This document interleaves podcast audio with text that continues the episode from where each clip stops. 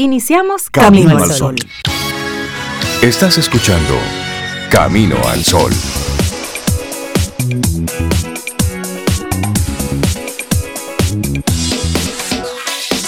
Muy buenos días, bienvenidos a Camino al Sol. Es viernes y estamos a 25 de marzo año 2022. ¡Ay, esto va rápido! Buenos días, Cintia Ortiz, Obeida Ramírez y a todos nuestros amigos Camino al Sol oyentes. Buenos días, ¿cómo están? Hola, Rey, buenos días para ti, Cintia, para ti también, Laura, Sofía y nuestros amigos y amigas Camino al Sol oyentes. Hoy es viernes, me encanta y estoy súper bien. ¿Y ustedes? Qué chévere, yo estoy bien. muy bien, yo también muy bien, ah, gracias por preguntar. ¿No me vieron algo raro? 哎，no，哎。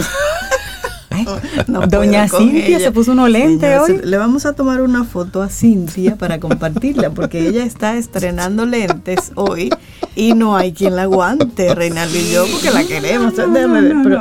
mira, ni siquiera se sabe poner los lentes, es una cosa tan grande. ¿eh? mira, que, que, uno no sepa ponerse unos lentes, eso es eso hay que investigarlo bueno, bien. Es un proceso, pero ya me dio Doña Cintia, haga las paces con esto. Era invitarnos a darle y tú y yo dije que no, no Comienzo de nuevo. ¿Notaron algo diferente? te quedan muy bien los lentes, mira, son rojo y así. Las patitas son rojas y son como al aire. Sí, te quedan, te quedan muy bien los lentes. Ahora la pregunta es, ¿hacen la función? Es decir, ¿te permiten Sí, hacen la función porque después de ciertas edades tú tienes eh, inconveniente para leer de cerca. Entonces, eso no me pasaba. Eso no me pasaba. Amigos que el sol oyente, eso a mí no me pasaba. Pero desde hace como un tiempito para acá yo dije, oh, oh, ¿y qué pasa? Oh, pero pusieron las letras más chiquitas. Y me dice ahí, no, las letras siguen iguales. Igualitas. ¿Por qué? Sí, pero ella está feliz porque ella dijo, los veo borrosos. Entonces hice una visita a nuestros buenos amigos del Instituto Espaillat Cabral y me dijeron, pero Cintia, pero mira, haz las paces con eso, mira, para leer hay que descansar la vista y ya a tu edad, y yo qué, ¿cómo fue? se lo dijeron de una forma Tan bonita. elegante, y bonita. pero al final la chica no resistió, dijo, lo que pasa es que a su edad yo, wow. Ya, está ahí la previcia. y yo la qué. Un golpe de realidad. Llegó tarde, pero llegó. Pero, pero es eso, es, es asumir lo que toca. Eh, de eso se trata, Rey, de asumir lo que toca y de resolver y de tomar las medidas del lugar. quedan bonitos. muchas gracias. Eso es un plus. Quedan lindos. Eso es un plus. Pero al final hay que resolver. Ah, eso sí. Y de eso, y de eso se trata. Y de eso hablamos mucho en el día de ayer, de tomar las medidas. Exactamente, tomar las medidas y hacer lo que, lo que toca. Sí, sí, sí, Porque cuando toca, toca. Y así arrancamos nosotros nuestro programa en el día de hoy usted hoy haga lo que tiene que hacer. Mire, en esta etapa, el que le guste o no, y eso es otra cosa, pero la responsabilidad es hacer lo que tengo que hacer en el momento en que tengo que hacerlo. Y hacerlo bien. Por supuesto. O lo mejor que uno pueda. Póngale a eso buena cara. Entonces, nuestra actitud camino al sol para hoy, si se pone pesado, manéjalo suave. Llévalo suave. Es decir, estoy de acuerdo. como dice Pembian, cógelo con take Cógelo con take sí. sí, porque a veces tenemos que resolver alguna situación. Entonces se pone más incómodo de lo que habíamos proyectado o de lo que pudiera ser. Pero ¿qué tenemos nosotros que hacer? Ah, recuerda el mismo jingle de Camino al Sol. No, no importa lo que te sucede es cómo tú asumes aquello que sucede. Así es. Cómo tú te comportas con eso que está ocurriendo. Punto. Así es que, y esto aplica para todo. En el trabajo, en la calle. Para todo en la para Todo, para todo. Lo que está ocurriendo. sí, sí, sí, Si se pone incómodo y tienes que respirarlo y tienes que dejarlo que se repose. hay conversaciones que hay que dejar que se repose. es decir, mira, eh, no hablemos hoy sobre esto déjalo que se repose. Mensajes de WhatsApp. También. Téngase, agarre esos deditos. y no responda tan incluso hasta con los memes. Sin, escribir nada, un meme tiene mucho significado. Eso es poderoso. Muy. El poder del meme. Eso sería un buen libro. El poder, del meme. Si es que con un meme tú dices tantas cosas. Sí, sí, sí, sí. Tantas cosas. Entonces, bueno, los, memes antiguos, como no se ponían por las redes, eran cara a cara, análogo. El meme antiguo era toda esa gente gestosita que decíamos, ese sí gestosito, que sin decir nada, tú le leías la cara. Lo decía todo. Éramos gestositos, tú eras gestosito. tú viste, como siempre, que se le salió. Sí, sí, sí, siempre han dicho que yo, que, yo, que yo no puedo ocultar nada, que en mi cara se nota todo. Bueno, para bien o para mal. Lo dice todo. sí, sí, sí, sí. Bueno, ¿y qué pasó un día como hoy? Hoy tenemos, estamos, vamos a recordarlo, 25 de marzo. Y hoy es el Día Internacional de Rememoración de las Víctimas de la Esclavitud y la trata transatlántica de esclavos. Ay, sí, es que el comercio transatlántico de esclavos perduró durante cuatro siglos. Cuatro siglos, imagínense que lo separan de su familia a causa de una guerra étnica, que te obligan a caminar cientos de kilómetros hasta llegar al mar, a una costa occidental de África en el Océano Atlántico. Imagínate que te despojan de tu nombre, de tu identidad, de todos y cada uno de tus derechos como ser humano. Imagínate esa embarcación europea en ese momento en la que obligan a abordar, la que te obligan a subir. Una experiencia aterradora por demás porque es el mar abierto y punto. Imagínate una multitud de personas de color, de diferentes orígenes, encadenadas, con apenas un espacio para moverse, viajando durante meses, mareados por el viaje, rodeados de inmundicia, señores. Hmm. Señor, mejor no se lo imagino. Y eso fueron siglos así, uno y otro, donde se normalizaba eso, donde eran considerados, no, no eran consideradas personas. No, ni siquiera. Y decían inclusive muchos de esos que, que tenían eso como negocio, que ni siquiera tenían alma. Así lo decían. Así es. y que no valían como personas. Que no valían como personas.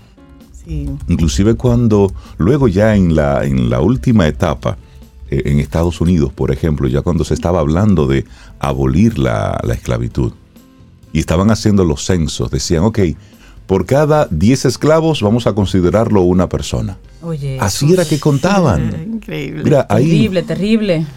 Nosotros en este tiempo hemos avanzado mucho como humanidad. Sí.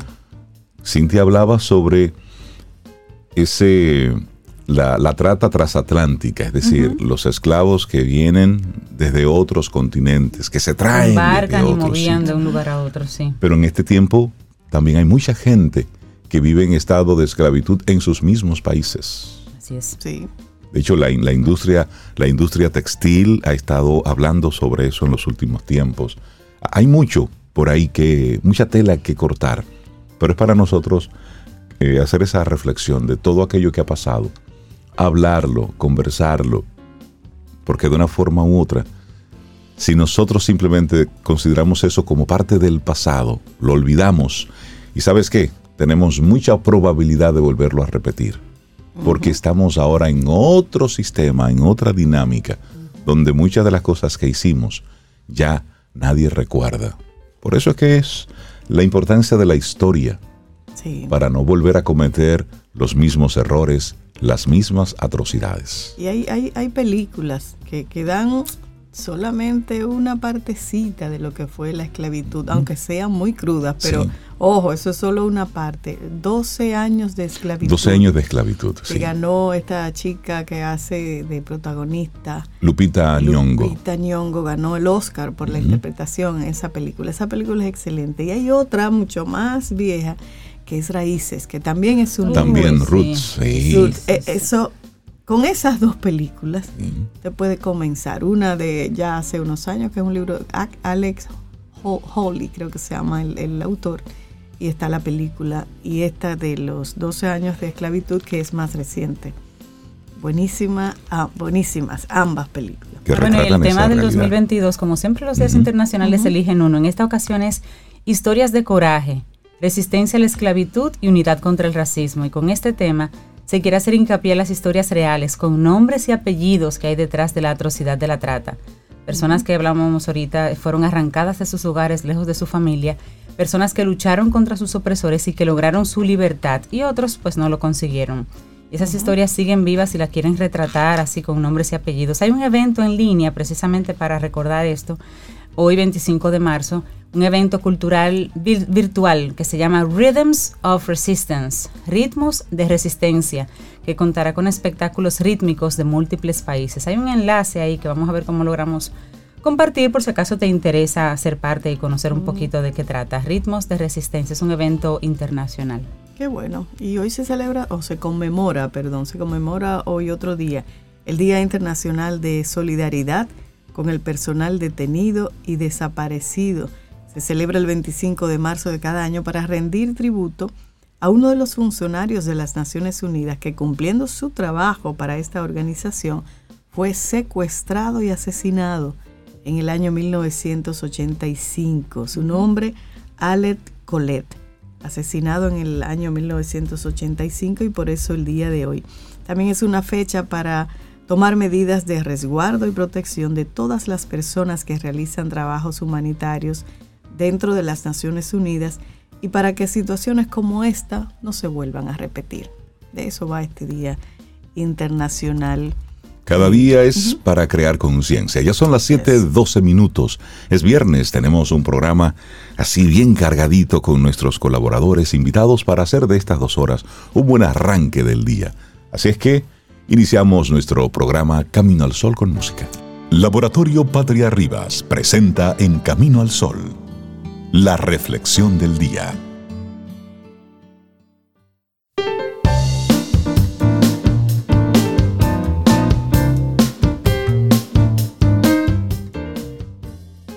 La verdadera fuerza de un hombre está en la calma.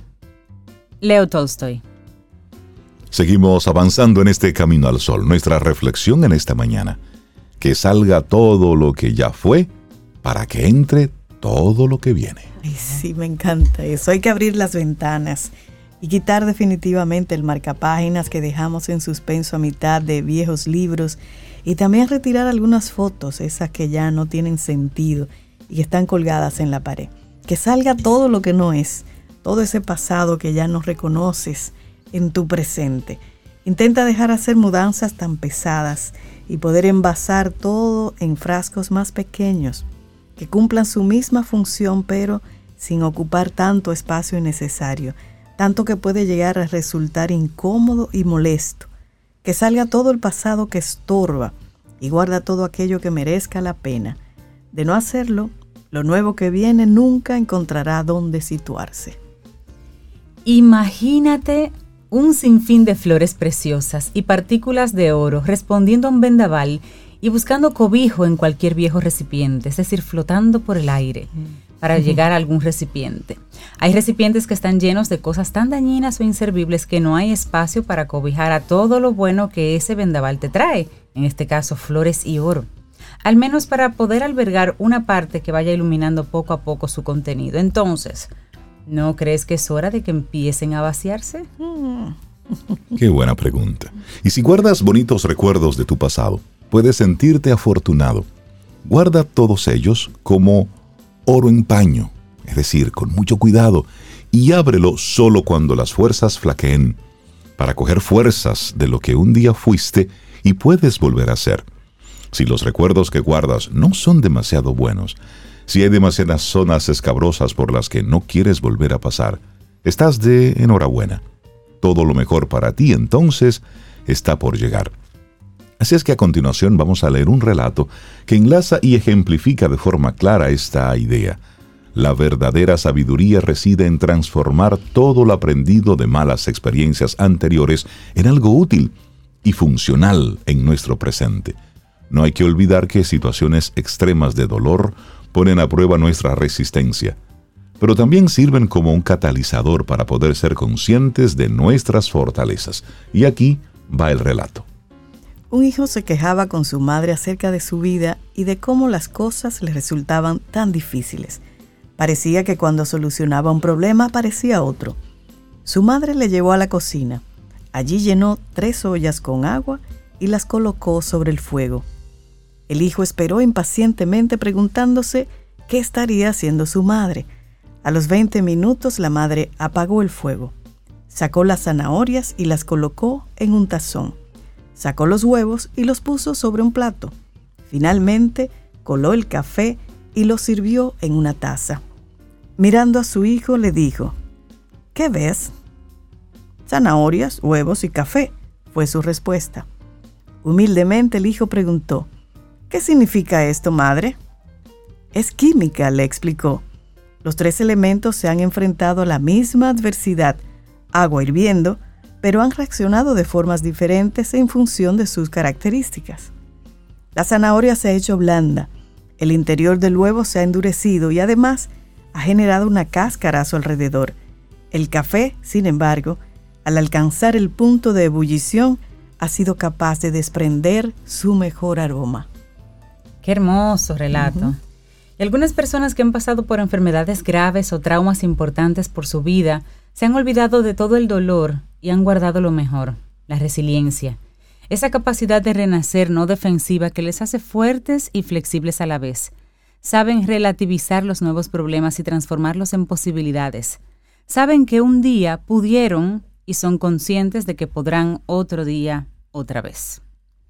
Qué hermosísima reflexión cortita. Que todo lo que ya fue salga para que entre todo lo que viene. Eso pareciera como de Navidad, de principio de año, pero lo podemos aplicar en el día de hoy. Te recordamos otra vez que salga todo lo que ya fue para que entre todo lo que viene. Y gracias a Cristina Roda Rivera por este escrito que compartimos hoy aquí en Camino al Sol.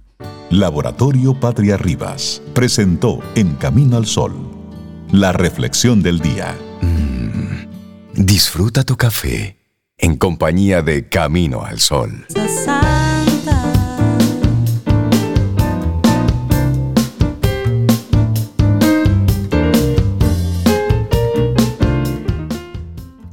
Y te manda a decir el Dalai Lama, no permitas que el comportamiento de otras personas destruya tu paz interior. Ay, sí. Te recuerdo que conectamos a través de estación 97.7 FM y también nuestra web, caminoalsol.do. Entra a nuestra web y si te gusta lo que encuentras ahí. Todas las conversaciones, las entrevistas, esos encuentros mágicos que tenemos con nuestros invitados y colaboradores, todo eso queda ahí en caminoalsol.do. Y también hay artículos que escriben nuestros colaboradores. Entra caminoalsol.do. Momento entonces para darle los buenos días y la bienvenida a nuestra profe de música, Melissa Moya, para hablar de la música sacra en el día de hoy. Melissa, buenos días, ¿cómo estás? No te escuchamos.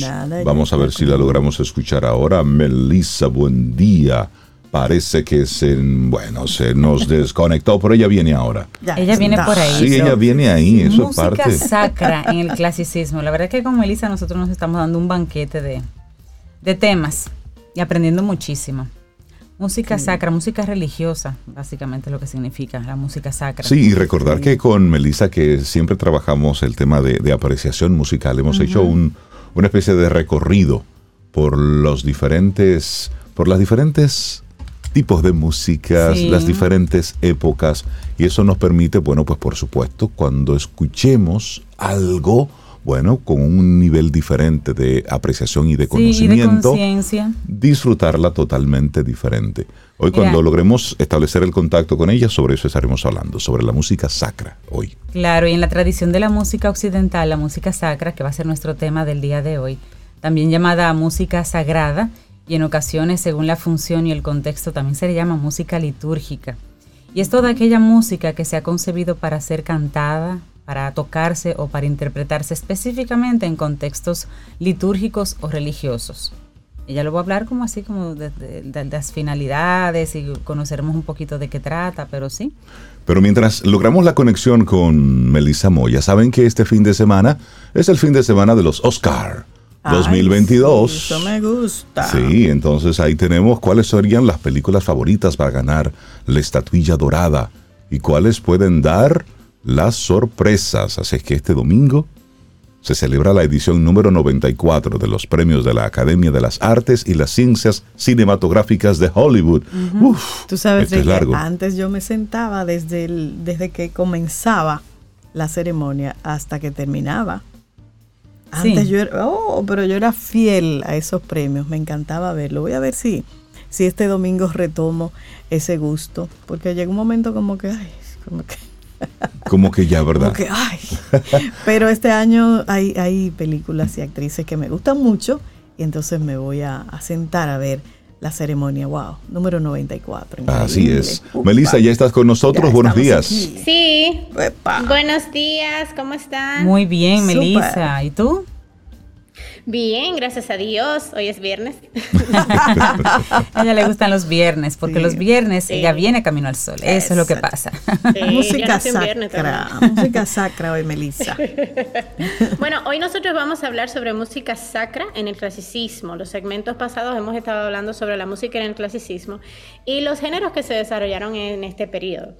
Entonces, eh, recordemos que ya para siglo XVIII la música sacra no era el centro de la cultura musical. Eh, la iglesia había eh, perdido su influencia para entonces, es el contexto del movimiento de la ilustración y el concepto de música sacra.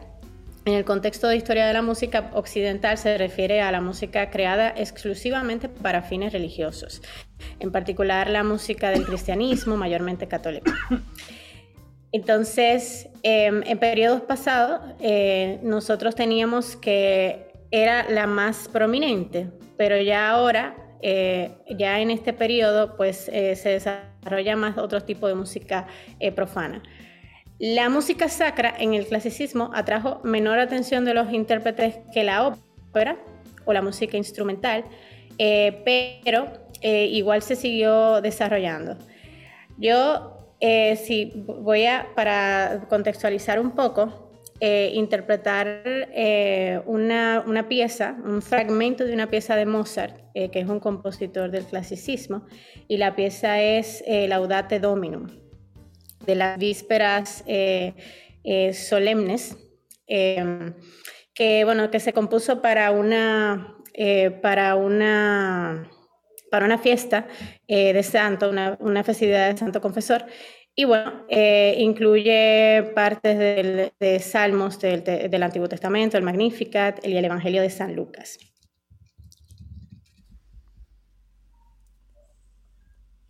Sí, Melissa, estamos por aquí esperando ahí tu interpretación de música sacra. Ah, Entonces, escuchemos.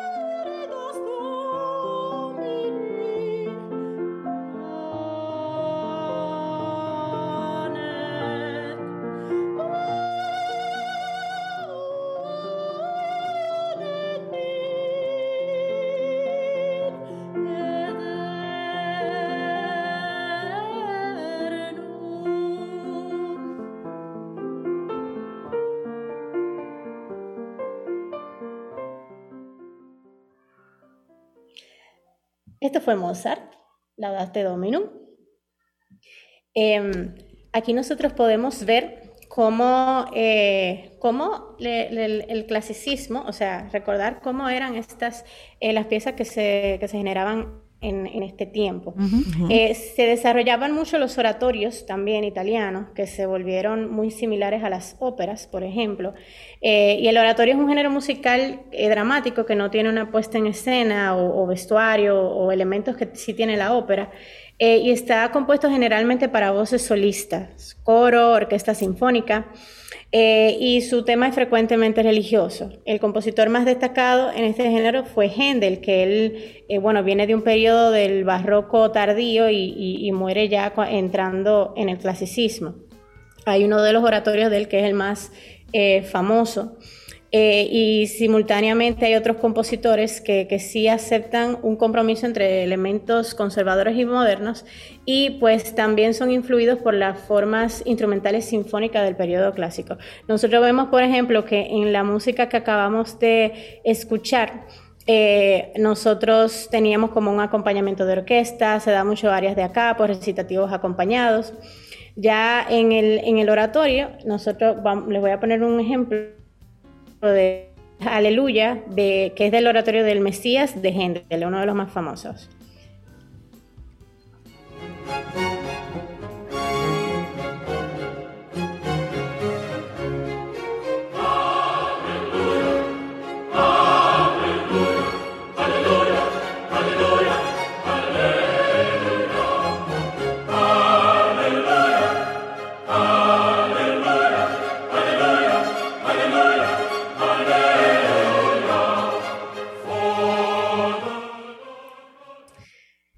Este, es un ejemplo. Entonces, ¿qué pasa? Ese yo me lo sé. Aquí estaba Sobeida cantándolo. Dirigiendo la orquesta aquí, la música sacra. Recordar, Melissa, que la finalidad precisamente de la música sacra es ofrecérsela a Dios. Por eso surge y por eso hay esos términos así de aleluya y demás. Bueno, y en esta época, por ahí está bordeando la Semana Santa, era la única época en el año que se escuchaba. Que se escuchaba. se escuchaba. De hecho, los, Viernes Santo, recuerdo que la mayoría de las emisoras que quedaban en el aire en esa época, estoy hablando de, hace dos o tres años. ya dos o tres añitos. Pero la música que se ponía era música clásica. De hecho, el único momento en el que en la radio nacional se colocaba música clásica y o música sacra era solamente el Viernes Santo. Sí, ciertamente. Y ponían a Desiderata. Y, había un silencio. Sí, pero eso pasaba solamente los Solo Viernes los Viernes Santos. Oh, sí. Me gustó esa. Continúe, profe, continúe. Perdone el recreo. No, no, claro.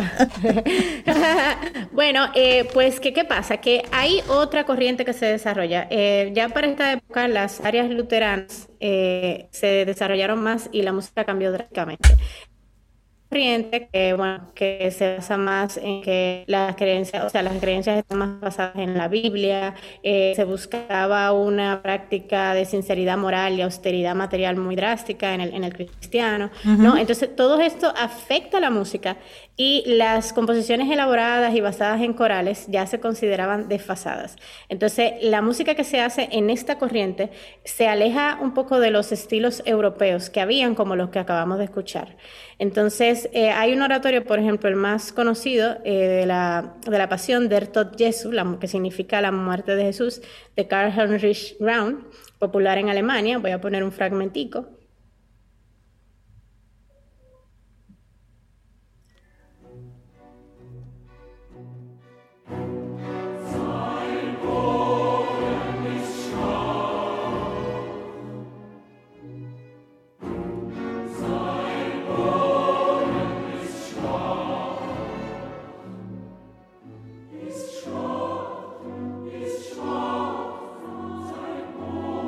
Esto es en Alemania. Entonces, ¿qué pasa? Que cuando nos vamos, eh, por ejemplo, en Inglaterra, la gran influencia de Händel y el hecho de que se interesaba, había un interés por la música más antigua, eh, tuvieron una, una vida musical sacra más parecida al barroco, como las piezas que nosotros escuchamos ahora.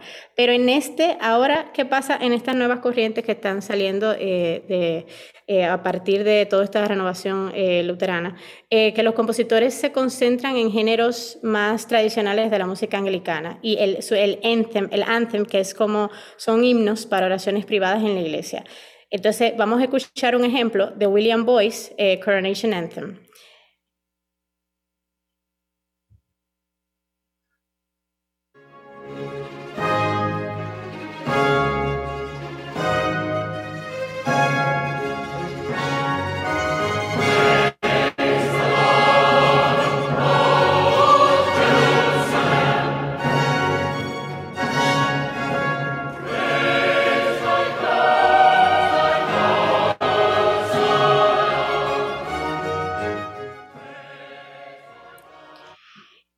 Si nos vamos, por ejemplo, a Maurice Green, que también uno de los conocidos por su música orquestal y órgano, que compuso anthems de excelente calidad, vamos a escuchar algo como esto.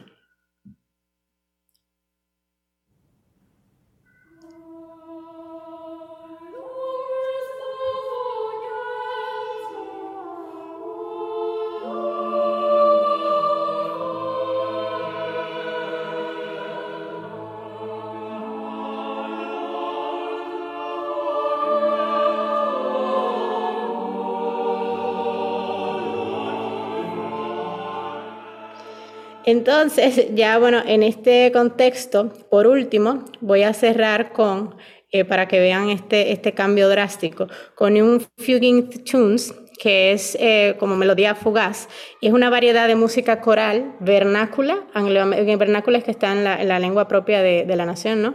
angloamericana. Y esta pues floreció por primera vez a mediados de este siglo y las tonadas comenzaban normalmente con una eh, sección silábica, homofónica, o sea que las voces decían lo mismo al mismo tiempo, y luego había un pasaje libre eh, de imitación. Vamos a, vamos a escuchar esta parte que bien eh, interesante. Eh, ustedes se van a dar cuenta de cuándo es homofónico y cuándo entonces cambia eh, a otra, a esa imitación libre.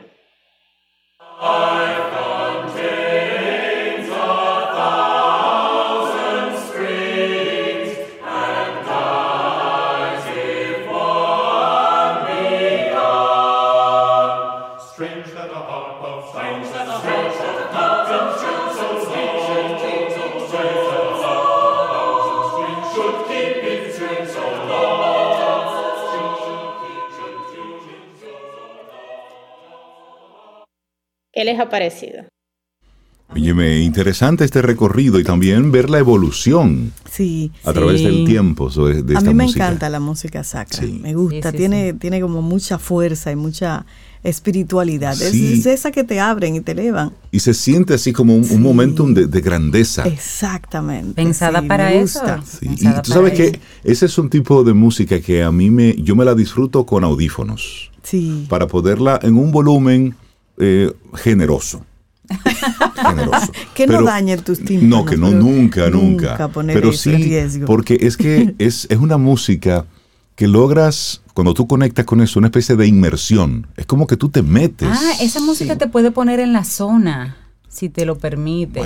Bueno, hay una sugerencia de parte de, de especialistas lo beneficioso que es hacer ejercicios escuchando ese tipo de música. Sí, sí, sí, sí porque te conecta y te invita a centrarte, a concentrarte.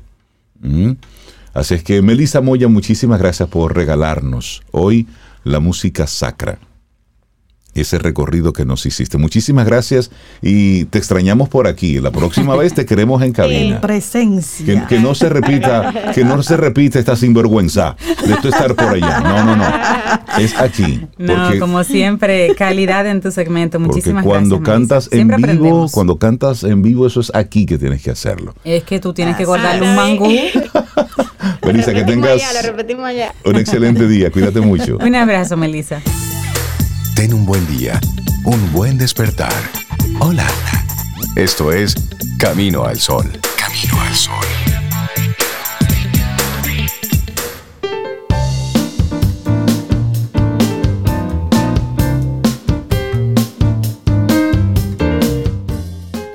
Y según Albert Einstein, la mente es como un paracaídas. Solo funciona si se abre.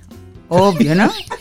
y Seguro Sura República Dominicana está totalmente consciente de que el conocimiento es imprescindible.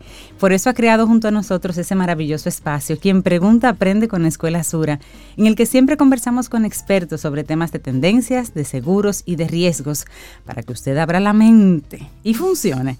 Sintoniza el próximo miércoles 9 de junio para que aprendas algo nuevo que ya estamos preparando para ti.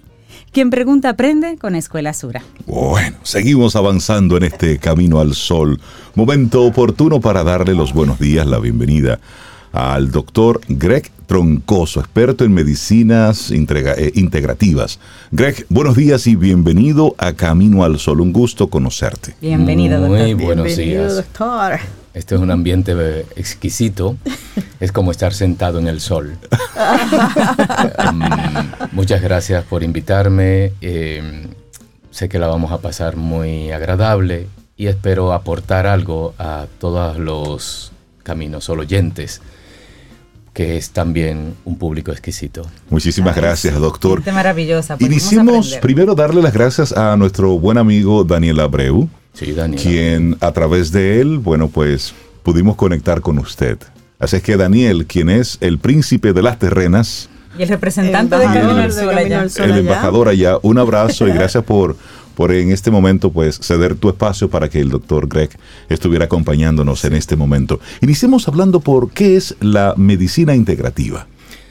Medicina integrativa es un, un término científico que se le ha dado a las medicinas que trascienden en gran parte la farmacología, que van más enfocada hacia las partes biológicas, eh, lo más natural. En otras, en palabras sencillas, podríamos decir que es el conglomerado de conocimientos y, profesiones ya hoy universitarias de las medicinas naturales, aquello que no lleva eh, fármacos en, sí. Eh, porque hay sí algunos aspectos químicos que se utilizan, pero que no son dañinos al organismo, sino que complementados con otros aspectos se pueden generar como terapias biológicas, sin efectos secundarios. Entonces, eh, digamos que medicinas integrativas son todas aquellas medicinas que ah, ya están avaladas totalmente por estudios, por investigaciones y por docencia universitaria de las medicinas mm, em, naturales en sí. Bueno, usted nos trae un tema súper interesante que para muchas personas es controversial y es esto de trabajar la salud física a través de la salud emocional. Definamos brevemente así lo que es para hacer esa diferencia entre esa salud física y lo que es la salud emocional, doctor. Entonces, ¿cómo chocan esas fuerzas? Muy bien. Eh, Sí, dijiste una palabra muy interesante, cómo chocan, porque en realidad debería ser eh, eh, armónicas. Por eso tenemos tantos problemas de salud. Entonces, desde mi marco teórico de explicativo de estos dos conceptos sería salud física, que consiste en el óptimo funcionamiento del organismo, experimentando bienestar y armonía en el cuerpo por las relevantes labor de sus sistema anatómico, físico, emocional, espiritual y mental. Eso sería más o menos mi explicación de lo que sería la salud física. Tener salud física, sí. Y lo de la salud emocional que consiste en el equilibrio de canalizar, experimentar, vivenciar y gestionar, administrar eh, las energías eh, y los impulsos o los impulsos emocionales que se manifiestan a través del cuerpo físico por sus innumerables eh, procesos neuroquímicos neurobioquímicos. O sea, por eso alguien se ruboriza y, se manifiesta inmediatamente en la piel. es decir, que, que, alguna dolencia que yo tengo puede ser reflejo de algún tema emocional. Y le hago la pregunta de una vez, porque esto es práctico aquí, señor. Yo tengo un dolor en la rodilla derecha. Viene consulta en el aire, doctor. Le voy a, la doña le duele la rodilla. quiero responder las dos cosas. Primero, todas las enfermedades físicas o los quebrantos o molestias, su origen son viejos resentimientos, problemas o carencias, eh, traumas eh, emocionales o psicológicos no resueltos o evadidos o por privaciones. Ahora bien, las rodillas. Exacto, dígame.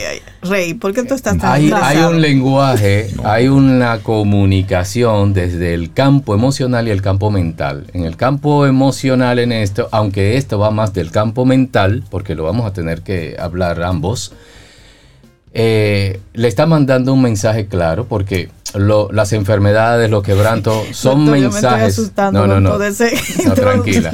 No, tranquila.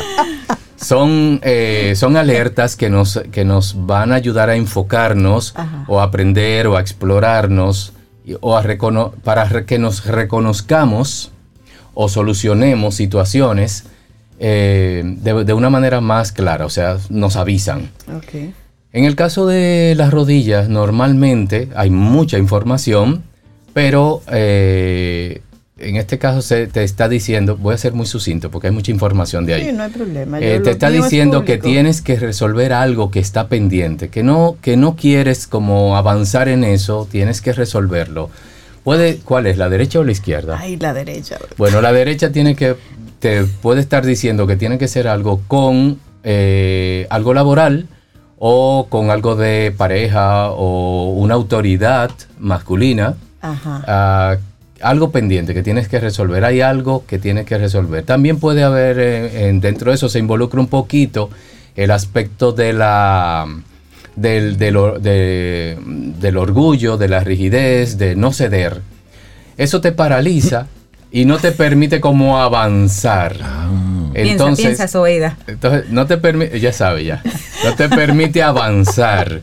Eh, por eso te lo muestra con dolor. Entonces, mm. lo que te está diciendo es que todo está listo y en, las condiciones más adecuadas para que enfrente la situación, lo resuelvas y sigas avanzando a, lo que te continúa en eso. Te está diciendo que ya todo está listo, que no tenga miedo y que lo hagas.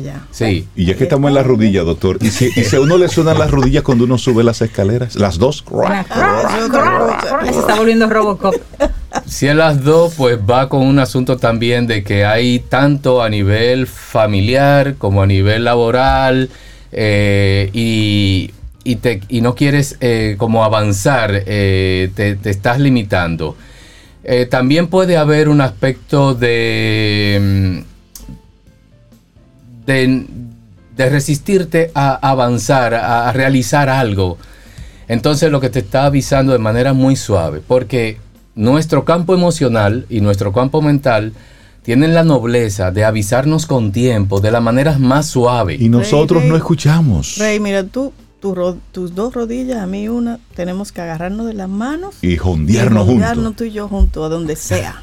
¿Ya? avanzar, avanzar. Doctor, ¿Y a ti te Oye, qué interesante. a mí no me duele nada ahora, pero... vincular, vincular las dolencias físicas con algo mental por principio nos causa resistencia. Porque uno dice, pero es que, es que puntualmente, que me duele este dedo. Yo veía un experimento hace unos días donde a una persona le pusieron una mano falsa y la mano derecha buena se la escondieron detrás de, un, de, un, de una pared. Y comenzaron a simular todo lo que él estaba sintiendo en su mano derecha, como, si él lo estuviera sintiendo en la mano falsa. Y llegó en cuestión de apenas un minuto en ese experimento, que él llegó a confundir cuál de las dos era su mano real, si la oh. falsa o la real. Es decir, cuán influenciable es nuestro cerebro, doctor. Eh, mira, voy a entrar en un tema porque yo domino muchos temas que podrían ser hasta controversiales para muchas personas. Pero independientemente de, esa gran capacidad que tiene nuestro cerebro, nuestro sistema eh, emocional es autónomo. Es como el cuerpo físico que tiene su naturaleza y es autónoma. Él respira, él hace millones de funciones que nosotros no nos enteramos. A pesar de nosotros. A, pesar de nosotros. Asimismo, el campo emocional tiene esa autonomía y tiene quién sabe, millones de funciones que tiene que realizar, pero en un nivel distinto, en un, en un nivel de, frecuencia. Vamos a ver, hay, un, hay una, me gusta poner este ejemplo. Cuando se habla de los colores, de la luz, se habla de espectro.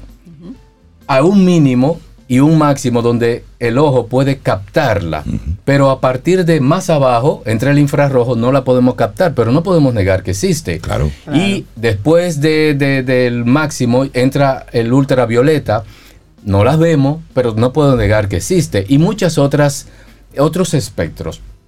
Pues pasa algo parecido con nuestros campos o nuestros cuerpos el cuerpo emocional está en una frecuencia más alta, en un espectro más alto que el físico. Por eso nosotros no lo vemos, pero como están coleccionados, lo sentimos, lo experimentamos. Igualmente el mental está todavía un poco más elevado en, ese espectro y tampoco lo vemos, no lo podemos decir, está aquí, no hay radiografía ni nada, pero sabemos lo utilizamos, ¿ve? Ahora bien, trabajan independientes, pero tienen que trabajar coaccionado para que se forme lo que se llama una persona. Entonces, cada uno es un, vamos a decirlo así, es como un cuerpo. Y es muy parecido al físico, es como una réplica en esas frecuencias. Así que cuando, claro, por supuesto, el cerebro es la computadora que va a, canalizar todo lo que viene y va. Así que cuando la persona puso su brazo con la mano falsa y la otra no, todavía esa persona, aunque no tiene la mano física, tiene la mano emocional y tiene la mano mental si pudiera fotografiarse con alguna cámara súper avanzada, él, estuviera, la vería. La vería. Por ejemplo, hay, una, hay un experimento que se hizo hace muchas décadas y que cada vez es más sofisticada, la cámara Kirlian. Esa cámara podría retratarle lo que sería la mano. La extensión. Eh, sí, la extensión, la mano igual de emocional, del campo emocional. No, la del, no la del cuerpo mental, pero sí la del emocional. De eso hay muchos registros en, internet, aparece. Entonces, ¿qué es lo que está sintiendo? Como está pensando, porque el campo mental es el mundo del pensamiento, del razonamiento, de la lógica, etcétera. Si le eh, motivan, pues él va a sentirse humano y eso lo va a captar el cerebro y él va a percibirlo como que lo está mm, eh, teniendo real. Por eso se dan casos, doctor, de personas eh, amputadas que después dicen que le duele la pierna o el brazo que ya no tienen. Correcto, por eso mismo. Wow. hay una Camino al Sol oyente, porque nuestros Camino al Sol oyentes son muy activos, doctor, que dice que padece de una condición que fue provocada por temas emocionales. Ella no tiene nada físico y lo que ella le pasa es colon irritable, el colon irritable. Y entonces ella dice que a veces el gastro le pone reguladores, pero ella quiere ver cómo puede controlar eso de una manera natural. Bien, depende del estado físico que esté ahora mismo su colon. Necesitaría también asistencia, ayuda eh, médica. Tradicional, eh, digamos. Yo oh. les recomendaría, ya que ha probado lo tradicional y no le ha dado suficiente efecto, pues ir a lo que sería la integrativa, la que yo ejerzo. Eh, hay otros buenos también, pero en este caso, la que yo está aquí con nosotros, claro. Eh, en el caso del colon, um, siempre, como dije, las enfermedades comienzan en el campo emocional y en el campo mental, nunca en el físico. La naturaleza real del cuerpo físico es estar sano siempre. Es decir, a menos que no haya ya un accidente puntual físico. Sí, sí, eh, ese es otro punto. Ese accidente, los accidentes no son accidentes. Porque también nosotros lo creamos en nuestro campo emocional y en nuestro campo mental y el cerebro se encarga de que se materialice. Ah, pero espérese, doctor, usted y yo tenemos que seguir conversando. Entonces, Párala ahí para. El asunto del colon es que desde el punto de vista psicoemocional, aquí lo mezclo los dos, mental, emocional. Eh, ella ha vivido una situación que puede traerlas de hace mucho tiempo. Ella vivió una situación familiar de muy difícil, donde le hicieron, vamos a decir, eh, una jugarreta muy, muy pesada, eh, una, una indominia no sé cómo explicar bueno, le afectó a ese nivel. Sí, algo muy bajo. Y no ha podido como evacuar esa situación, no ha podido mm. perdonarla, no ha podido liberarla y la tiene ahí en su campo emocional y su campo mental. Entonces es un conflicto que lleva y siempre se va a somatizar en el colon. El medicamento le va a hacer un efecto de paliativo, de, paliativo, de ocultar los síntomas pero como está ese conflicto presente, lo que va a hacer es que con el tiempo va a ir empeorando físicamente. Entonces, y se puede convertir en una enfermedad ya ¿Y cómo eh, detiene eso de manera natural, Doc? Eh, para eso yo puedo orientarlo y decirle, porque lo importante es que la persona pueda conectar con la situación y resolverla. Una vez que eso está resuelto, gradualmente ah, empieza a manifestarse la sanación también en el cuerpo físico. Tengo muchos pacientes que se han sanado solamente en una consulta hablando y han conectado con la raíz de la situación. O sea, que no es solamente tómate este juguito, esta alimentación natural, tiene que haber un trabajo interno con esa ella, parte, emocional. Sí, esa parte del juguito, de, todo lo que yo le armo como tratamiento, es cuando su cuerpo físico ya está comprometido. si no está comprometido, en poco tiempo y la persona tiene el interés, entonces eh, eh, ah, viene la sanación sin ni siquiera tomar agua, por, decirlo así. Eh, lo que hay que tener en cuenta es que las enfermedades son avisos, son alerta. Pero hay personas que dicen, yo quiero sanarme, pero en el fondo no quieren sanarse. ¿Por qué? Porque usan la enfermedad como un negocio. Me explico. Esperan tener un beneficio oculto. claro. Que muchas veces, la mayoría de veces, no son conscientes. Entonces, eh, tiene un, beneficio oculto y uno dirá, pero eh, ¿cómo me beneficia a mí la enfermedad? Bueno, si tú tienes una enfermedad X que en el fondo tú lo que anhela es sentirte que te aman, que te quieren, porque te atienden, porque dejan su trabajo y te dedican a ti, porque te mantienen diciéndote cosas bonitas, eh, etcétera, etcétera. Esos son los beneficios. Tú recibes ahí un beneficio directo. Doctor, se nos quedan todos los temas pendientes. Todas las preguntas están aquí. El WhatsApp de Camino al Sol está encendido con muchas preguntas. Entonces...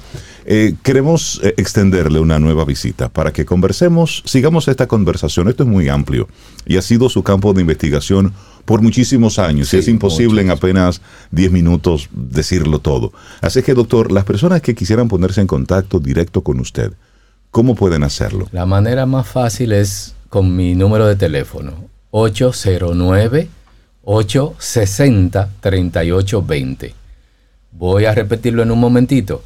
Eh, mira, eh, manejo una gran cantidad de temas. Lamento que el tiempo sea tan cortito porque a mí me gustaría dar, aportar a mucha gente porque hay muchos conocimientos que no los podrán encontrar en ningún lugar.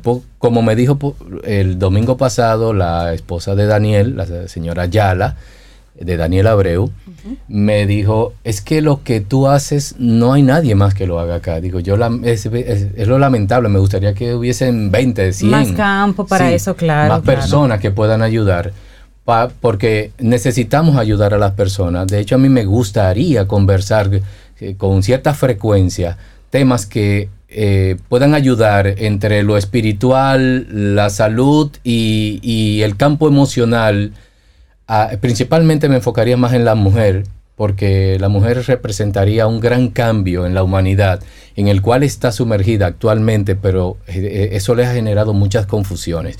Y yo quiero como aportar en eso. Ojalá tengas oportunidad con más frecuencia en algún momento para poder aportar más a las personas en eso. Creo que se abre, el teléfono, se abre un gran, una, un gran espacio para la conversación. Vamos a repetir su número de teléfono, por favor. 809 860-3820. Usted me llama y se hace una cita y pues ayudamos a acompañarlo en su proceso para que eh, se libere. Y solamente como, como un dato, dice la persona que hizo la pregunta que Sobeida leyó hace un momentito, atendiendo a su respuesta, ella dice, muy cierto lo que él menciona, pasé por situaciones familiares muy embarazosas eso. Es decir, una, de una manera está validando lo que usted así rápidamente le dijo. Doctor Greg, muchísimas gracias. Tiene que volver el doctor. Claro que sí, claro que sí. Ya lo coordinaremos. Estoy a su disposición. Muchas gracias. Muchas gracias. Todo el tiempo que ustedes quieran. Hemos conversado con el doctor Greg Troncoso, experto en medicina integrativa. Nosotros vamos a hacer una pausa y retornamos en breve. Esto es Camino al Sol. Escríbenos 849-785-1110. Es nuestro número de WhatsApp. Camino al camino al camino al sol.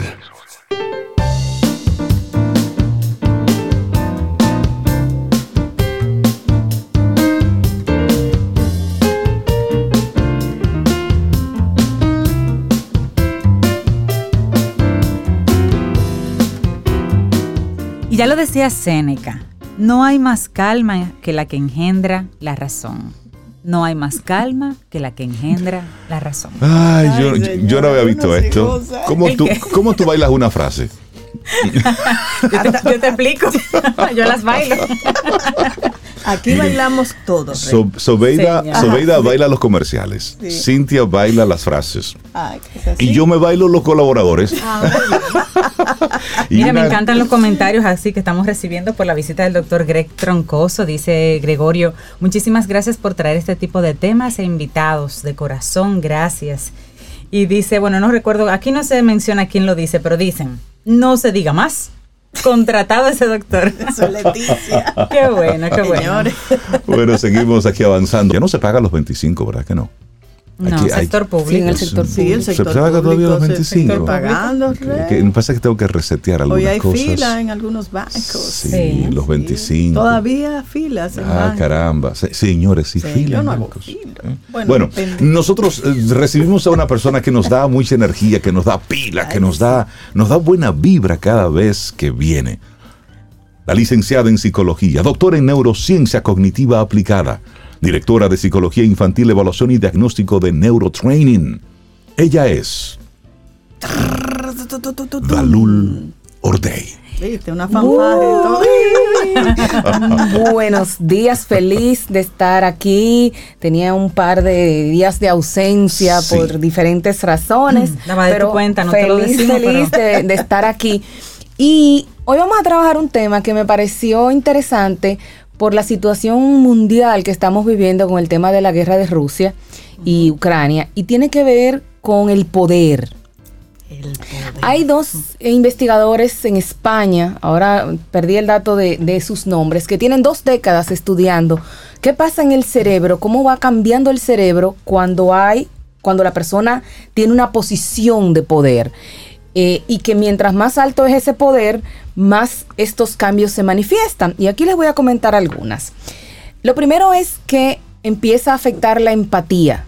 Una persona con un alto nivel de poder comienza y que lo ejerza, ¿verdad? En, en, toda su dimensión, empieza a perder lo que es el saber ponerse en el lugar del otro, a perder la perspectiva y poder saber o sentir o darse cuenta de alguna manera la realidad y lo que el otro piensa y siente. Entonces, cuando uno oye decir eso, ah, ya entiendo muchos políticos y ya entiendo muchas situaciones de lo que se va dando. Otra cosa que ellos descubrieron es que se pierde lo que ellos le llaman la visión periférica, es decir, ellos no ven lo que hay en su entorno, sino lo que les interesa ver y hacia dónde van. Profe, estoy levantando la mano porque cada vez que usted abre la boca llega a mi mente alguna imagen en particular. Cuando, cuando escuchas a un político en, en función decir que nunca había visto tanta prosperidad en el país, es porque él la está viviendo. Cuando dice, yo no entiendo cuáles son los problemas del transporte, porque yo veo que todo fluye, es que él anda con un franqueador. Y por eso él no ve semáforos. Eso es su perspectiva, no es mi perspectiva. Claro, y mientras más poder, menos eh, más orientado a ciertas cosas y menos veo lo que hay en el entorno. Claro. Pero hay una tercera característica, hay una tercera característica que me acuerda a nuestro amigo Putin y es, son impulsivos, o sea, se vuelven más impulsivos, toman reacciones y, y medidas y decisiones eh, muy del momento, muy de lo que sentí ahora, de lo que pienso y de lo que entiendo que hay que hacer, porque sí, porque yo lo entiendo. Y nadie me dice que no. Y nadie me dice que no. Entonces, eso también es una de las características. Eh, igual en tema de que va, al, ir perdiendo esa, esa, capacidad de empatía y de poder eh, ponerse en el lugar del otro, su actitud personal va cambiando. Y por lo tanto, las personas que están en su entorno responden desde la misma forma. ¿Y qué va a pasar? Que entonces, como yo estoy respondiendo de la forma en que tú estás actuando, entonces ahora yo tengo recelo porque no confío en lo que tú haces porque tú eres un reflejo de lo que yo estoy haciendo. Exacto. Y como no estoy siendo empático y como no estoy siendo consciente de lo que está sucediendo en mi entorno porque estoy muy enfocado en lo que yo quiero, entiendo, pienso y, y deseo en el momento, entonces se va perdiendo esa perspectiva, se va perdiendo ese ese punto de encuentro con el otro y entonces por eso dicen la soledad del poder, porque eventualmente la persona va eh, cerrando su círculo a partir de aquello que eh, se sale de sus intereses. Entonces, em, un elemento interesante que complementa estos estudios eh, tiene que ver con otro, otro estudio que se realizó, otra, otras teorías que hablan de el tipo de poder que tú ejerces. Y que ese tipo de poder viene dado por varios factores. Primero, por cómo tú tuviste durante tu proceso de desarrollo ese proceso de aceptación y de legitimación como persona. Entonces, eso de alguna manera va a permear, va a, ser parte de tu yo y va a mediar en la forma en la que tú ejerces el poder. Entonces, él tipifica el poder en tres grandes categorías. El poder personal, el poder organizacional y el poder sistémico. Entonces, cada uno de ellos, tú puedes estar en situaciones de poder en los tres ámbitos indistintamente porque son roles que tú desempeñas en un, en un entorno eh, específico. Entonces, él tipifica ocho clases. El primero es el coercitivo. Mm. Y su punto de partida es el temor. Es que yo soy quien mando, es que yo o tú haces esto o te pasa aquello, pero de manera negativa. Es bajo el miedo. Es bajo el miedo. El temor es lo que fundamenta ese tipo de poder. Luego hay un segundo que es lo contrario, es un poder por recompensa. Es decir, si tú haces A, yo te doy B. Y entonces de alguna manera yo logro que el otro, que el entorno, que lo que sucede se ponga a mi favor porque yo voy a tener una retribución, porque yo voy a, compartir o voy a dar algo para que eso suceda. Que también es muy común que lo veamos. Hay uno que es obviamente el poder legítimo que lo da la ley, la elección de un presidente, de un diputado, porque hay un, proceso eh, legal que avala la legitimación de esa posición de poder, pero que no necesariamente les da las características a la persona para poder ejercer ese poder. Claro, claro. Entonces, a mí eso me acuerda mucho una frase que se le atañe al doctor Balaguer y era que dime cómo es fulanito, ¿cómo es? Ah. Para saber cómo es fulanito, vamos a darle un carguito. Así, mundito. para conocer a Mundito, dale un carguito. Dale un carguito. Y es cierto. Claro. Tiene el poder legítimo, pero hay otro poder que es el personal que trae, que sabrá Dios Qué, tan dañadito. Y eso, y, eso, y eso lo hemos visto en nuestra historia reciente. Esas personas contestatarias que antes veíamos en los diferentes medios, ¿eh? reclamando. ¿Y qué, qué, hacía? Bueno, ¿qué hacía Balaguer? Vamos a nombrarlo. Ah, ¿y qué sucedía con esa persona?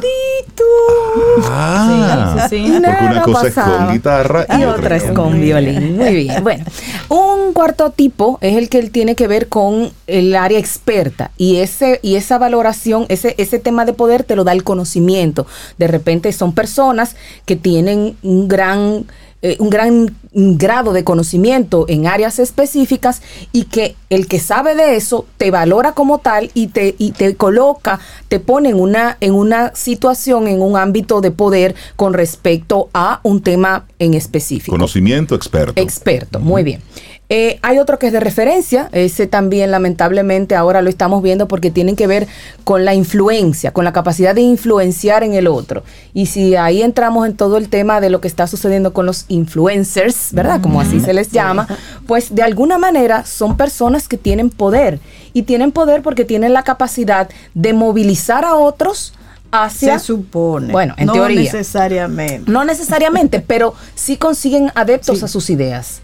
Eh, y pasa con eh, la música y pasa con personas que tienen eh, espacios para, para, para ejercer esa, esa opinión que ejerce, que da algún tipo de influencia y que en muchos casos, obviamente depende del público al que se dirige, recibe esa, esa validación de, de que lo que está diciendo, lo que está haciendo es válido. ¿sí? luego viene uno que obviamente que es el poder personal y ese tiene que ver con el ser humano, con la forma, con las características personales, con, un, con una interacción que hace que sin que tú tengas necesariamente que eh, hacer o construir algo, el otro te valide como una posición de poder. Y cuando hablo de poder, no estoy hablando necesariamente de, sino de movilizar a otros, a, unir a otros hacia un objetivo común, por ejemplo. Pero de manera sana. Pero de manera sana y de manera voluntaria. Ahí entra, se, vincula mucho ese, ese poder personal con lo que llamaríamos el liderazgo. Probablemente yo no, no, no sea eh, el jefe, pero probablemente tengo una mayor influencia en lo que sucede en, el entorno laboral que lo que el mismo jefe tiene, por ejemplo. Entonces, ese, ese, ese es otro tipo, que, que ese es un elemento que se ha tipificado en otro tipo de poder que se llama poder horizontal.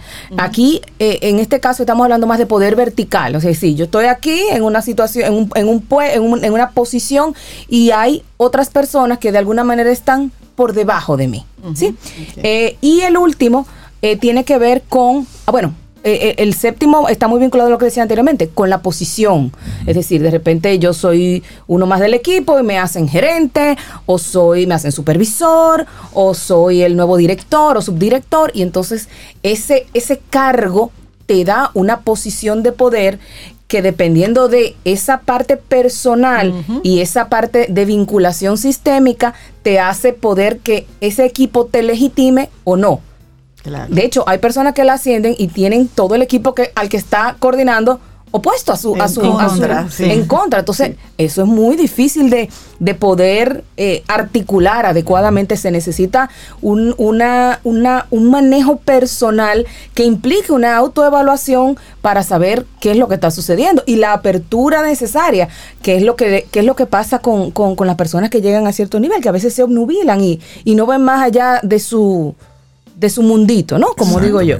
Y por último, eh, que también lo hemos visto aquí en nuestro país, el que tiene que ver con recursos, por dinero, la parte económica, que también es lo que mueve a los chiperos, eh, los pulpos, los calamares, el ceviche completo para, para eso. Y que ese lo ejerce cualquier persona que paga algo, que paga un dinero por algo y luego se siente dueño de eso. El café que tú mencionabas ahorita, ahí aplica un poder, tú sabes. Sí. Varios tipos de poderes o, de lo que ha dicho. O como las personas que van a cualquier lugar y que por pagar una estadía se sienten dueños y creen que ah, pueden hacer lo, que, le dé la gana. Oh, exacto. entonces yo entonces ese es un tipo de poder y ese lo ejerce cualquier persona en cualquier momento. Y lo peor es que cualquiera está dispuesto a hacer cualquier cosa por obtenerlo, porque hay un fácil acceso, obviamente, a través de cosas ilícitas, de hacer daño a otros, etcétera. Señores, esto es el tema de los chiperos, esa cantidad de, de, adultos mayores, lo mencionaban ustedes ahorita al principio de las noticias, o sea, de verdad, o sea, e, esa, ese, lo, que decía, esa falta de empatía total, de, de, poder ver lo que el otro, de lo que el otro siente, piensa y quiere. El dinero es la forma más rápida de tú tener algún tipo de poder. Correcto. Porque ejerces poder sobre otros, y entonces cuando ese es un tema social, de validación. Eh, tú lo buscas como sea. Ah, por supuesto. Dalul, en esa misma línea, el, el concepto, la sociedad en la que tú te desarrollas y el concepto de poder, por ejemplo, en nuestro país, Usted es presidente, usted tiene un cargo en el gobierno, le ponen una placa específica y tiene personas que van delante de usted, detrás de usted, tienen el tránsito, hacen lo que sea. Usted no, no importa el cargo que tenga, usted es dueño de la calle. Ok. Eso es en Latinoamérica, no solo en República Dominicana. Eso es un fenómeno latinoamericano. Pero tú te vas a Europa y tú ves que Angela Merkel, por ejemplo, no tiene servicio en su casa. Y ella, siendo. cena. Ah, y lava su ropa los fines de semana. y era ella y su esposo durante tantos años, es decir, mentalmente, y cogen su transporte público y van al supermercado y hacen su vida normal. Hay una serie en Netflix que se llama Borgen, Ay, que, te muestra, que te muestra igual ese estilo de vida del político europeo que asume su trabajo público como lo que es un trabajo de servicio público. Entonces, ese aspecto mental, social, ¿cómo, ¿cómo influye? No es que influye, es lo que marca el punto de partida de cómo yo voy a asumir eso. ¿Por qué? Porque como decíamos, hay un componente personal, obviamente, ¿qué le pasa a todas, a, esas personas que quieren escalar a una posición a través de los medios ilícitos? Es que no solamente que es la parte rápida, es que a veces lo que como lo ven que es lo único que pueden hacer para poder lograrlo por la falta de oportunidades o por la o por no buscar las oportunidades porque oportunidades hay para el que la busca. O sea por una serie de factores que además nosotros lo hemos construido culturalmente la cultura de la fundita de te doy te ayudo te mantengo te resuelvo. Eso de poder. también es otra forma de poder es una forma de poder eh, eh, de intercambio no de, de yo te doy de recompensa de alguna manera. Entonces nos han y lo voy a decir de una forma, nos han adiestrado como sociedad a que a, ser merecedores sin hacer mucho esfuerzo. y eso pasa a nivel de Latinoamérica, que son eh, eh, sociedades muy paternalistas, muy te doy, te resuelvo, la fundita, la tarjeta, el, subsidio. lo que pasa en Estados Unidos, la gente que se quería ir a Estados Unidos en la década 80, 90, por los cupones. Exacto. Y cómo cosas que ocurrieron, por ejemplo, en Puerto Rico, donde no hay producción porque todo el mundo vive de lo que se le da. Pero esa es una forma de tú mantener a toda una población sumisa, toda una población tranquila, porque sin hacer nada tienes ya lo necesario para, claro. Pero eso no es sostenible en el tiempo y lo estamos viendo ahora. Claro, claro, por supuesto. Entonces, es un tema de un cambio, no, de un cambio cultural, social, antropológico profundo que implicaría el cambiar esa mentalidad y que ha cambiado abruptamente en las últimas dos décadas con todo este tema de los narcoestados, de, de las corrupciones en todos los ámbitos, etcétera. Entonces, eso lo ha, lo ha eh, eh, legitimado de alguna manera. De repente una persona que se robó tres pollos y dos gallinas y un salami se pasa cinco años preso y, que a veces no le pasan ni causa, ¿no? que, que, y sin embargo hemos visto tradicionalmente personas que han defalcado el Estado, banco, gobierno. Y están tranquilos. Y andan tranquilos en su casa o están en Punta Cana. Hasta con pensiones. Exactamente. y en una época donde se está hablando tanto de violencia contra la mujer, un hombre que le da... ¿eh? una galleta a una mujer que la deja tirada en el piso, ni siquiera duró dos meses en prisión. En prisión. Y a eso, si, si no entramos en ese tema, ahí es que hay tela por donde y entonces ahí es donde vemos lo, eso, el tema del poder, porque hay todavía intocables. Y no. Por ejemplo, es que la justicia es para todos.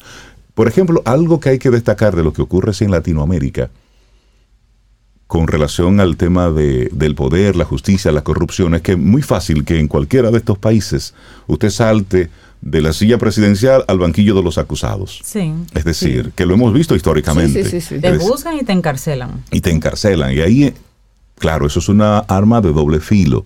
Porque puede, ahí se Y ahorita sale de la cárcel y vuelve a ser presidente, que también ha pasado. Exactamente. Entonces, el poder es un tema complejo, Daluli. Muchísimas gracias por traerlo aquí a Camino al Sol. Y, es bueno resaltar, antes de despedir a Dalul, que hay otras personas e instituciones ejerciendo un poder positivo. Claro. Porque no es solamente ese poder que, que daña a otros. Hay mucha gente ejerciendo su poder personal en beneficio de, su familia, de su comunidad, del país. Y eso también hay que celebrarlo. Así es. Definitivamente. Dalul Ordey, muchísimas gracias. Que tengas un muy buen día y por favor, no, no pases tanto tiempo sin visitarnos. Que nos haces, nos haces falta. Levantó la mano derecha, señores, así que ya Y saludos al ingeniero. ¿Cómo no? Al, doctor ingeniero. Al doctor ingeniero. Gran abrazo, 48 minutos, hacemos una pausa. Retornamos en unos minutos.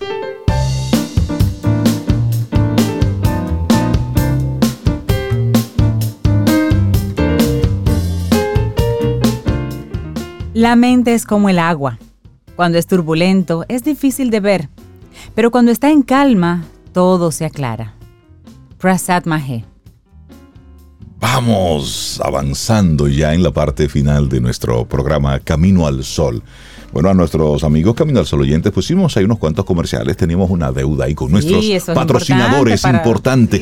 Es, que, a veces es que la conversación se pone se pone buena. Entonces, el que maneja los controles a veces se, como que se me vamos, levántate. ¿Quién es que maneja los controles aquí? Un señor que se aquí que se llama de que Reinaldo Sí, porque entonces se, me entretiene con la conversación y el asunto y no Mira, te voy a decir una cosa. yo me disfruto tanto Camino al Sol que si yo no estuviera aquí, yo fuera Camino al Sol oyente. señores, lo que, me lo que me acabo de enterar. Ay, Dios mío. Qué te? Que el doctor Greg nos dejó una funda de mangos. Aquí en recepción. Ah, no, cuerpo físico, mental, apaga, emocional. No, apaga todo, apaga todo y vámonos. El doctor me caía bien, ahora, me, cae, mejor.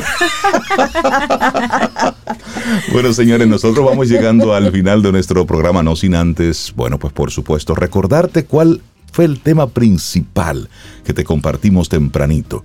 Si se pone la situación pesada, manéjalo a lo liviano. Si alguien te viene con duro, dale tú con suave. con duro, con suave. Sí, sí. Ustedes entendieron.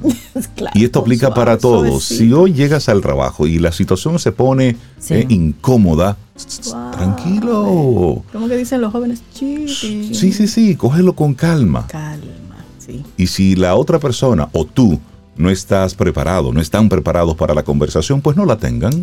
Correcto. Posponga esa conversación. Mira, para otro día. sobre esto vamos a hablar el lunes. Exactamente. no di que después. No, no, no, no, ponga fecha. Ponga fecha. Mira, el próximo lunes a las 4 de la tarde vamos a hablar sobre esto. Te invito a un café. Exacto. Y hablamos si se resuelve la situación de la mejor manera posible, poniéndole a todo esto muchísima conciencia. En esta semana darle las gracias a todos los nuevos Camino al Sol oyentes que hemos tenido. Muchísimas gracias por sus mensajes. ayer los recibimos. una nueva Camino al Sol oyente, me la encontré presencialmente fascinada con el programa. Hasta ahora ha podido escucharlo diferido en, en una de las plataformas, pero está que se acercó a mí, ya tú sabes, diciéndome todas las maravillas. pues muchísimas gracias. Pues gracias, Lo recibimos con muchísimo cariño. Sí, sí. Así es que este es un fin de semana para los que seguimos el mundo del cine. Son los Oscar el próximo domingo lo ponen tan tarde. Si uno, entonces el lunes uno arranca trasnochado. Sí, y todo el mundo sabe que fue. Estaba viendo los Oscars. y entonces dejan eh, casi los, mejores, para el final. premios para el final. Mejor película, mejor actor, mejor actriz. Exacto. Pero bueno, señores, que tengamos un muy buen fin de semana. Si vas al interior, si vas a disfrutar de las bellezas de nuestro país, deja ese lugar mejor que como lo encontraste. Llévate tus basuras, llévate tus desperdicios si quieres disfrutar de tu música, ponte tus audífonos para que permitas que el otro pueda disfrutar del sonido del agua, del sonido de la naturaleza.